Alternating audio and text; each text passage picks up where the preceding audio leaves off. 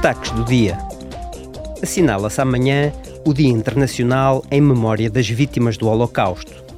Em 2005, as Nações Unidas criaram o dia para assinalar o Holocausto e a libertação do campo de concentração de Auschwitz-Birkenau. Hoje realiza-se uma cerimónia oficial no Parlamento Europeu em Bruxelas e o presidente de Israel, Isaac Herzog, vai dirigir-se aos eurodeputados. A presidente Metsola e o presidente Herzog também vão inaugurar o Memorial do Holocausto, o Refugiado, em frente ao hemiciclo do Parlamento. Ontem, a Comissão dos Direitos da Mulher e da Igualdade dos Gêneros e a Comissão das Liberdades Cívicas, da Justiça e dos Assuntos Internos votaram a adesão da UE à Convenção de Istambul para a prevenção e o combate à violência contra as mulheres. A Convenção de Istambul é o instrumento internacional mais abrangente neste domínio.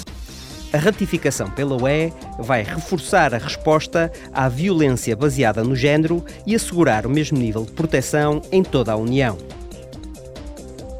Esta semana, os eurodeputados reforçaram as regras em matéria de propaganda política. O objetivo é tornar as eleições da UE mais transparentes e resistentes a interferências. A Comissão do Mercado Interno e da Proteção dos Consumidores pretende que os cidadãos, as autoridades e os jornalistas disponham de mais informação. As alterações introduzidas à proposta da Comissão criam uma proibição efetiva do microdirecionamento, uma estratégia que utiliza os dados e a demografia dos consumidores para identificar os interesses de indivíduos específicos. Os eurodeputados previram igualmente sanções adicionais em caso de violação das regras.